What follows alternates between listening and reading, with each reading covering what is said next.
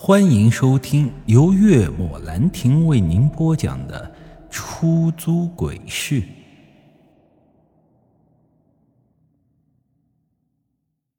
说实话，此刻我内心是忐忑的。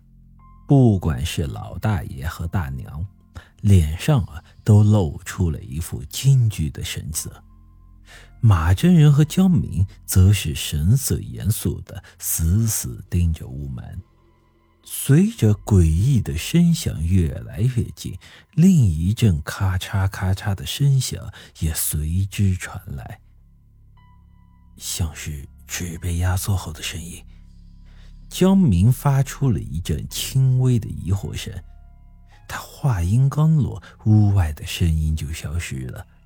我还来不及松口气，就听到哐哐一阵敲门声猛然响起。毫无疑问，我必定是被发现了。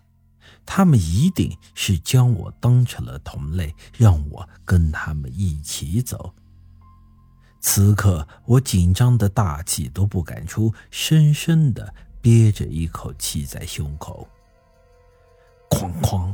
敲门声再一次响起，这次变得有些急促。他们似乎是在催促。就算是这样，我们依旧没敢出声。大概过了五六分钟的样子，这阵敲门声才算是停了下来。在这期间，这敲门声一直不间断，而且还是敲的四下。常人敲门一般都是三下，只有鬼敲门才是四下。他们估计是见屋中一直不曾有动静，所以这才离开。伴随着嘎吱嘎吱的声响渐渐远去，我这才是长长的松了一口气。虽说只是短短的几分钟时间，但却如同过了一个世纪这么长。不知不觉中啊，后背已经被冷汗打湿，阵阵凉气是直冲头顶。又过了三分钟左右，马真人这才起身将门打开。这举动吓得老大爷和大娘是面色一阵苍白。可等马真人打开门之后，这屋外却连半个影子都没有。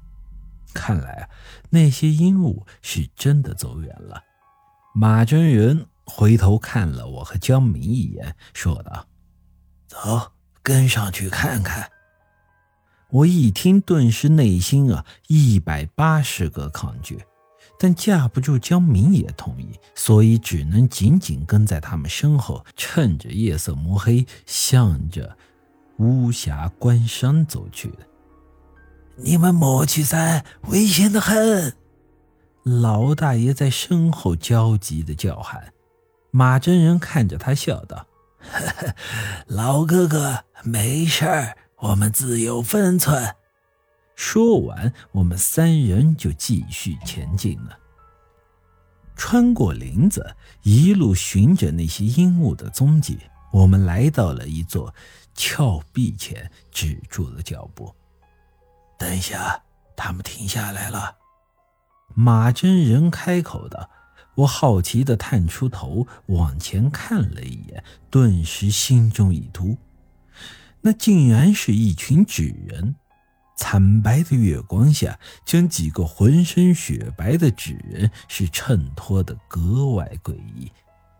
细数了一下，大概八个纸人，抬着一个纸做的轿子。”此时啊，他们又晃晃悠悠地向前方走去，那阵咯吱咯吱的声音正是从那顶轿子所发出来的。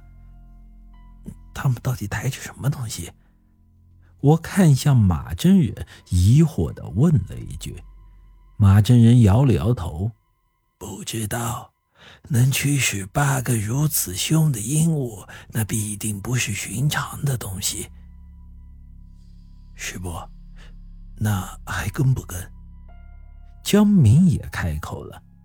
沉思片刻，马真人皱眉：“先回去再说吧，我感觉这里不太安全。”本集已经播讲完毕，欢迎您的继续收听。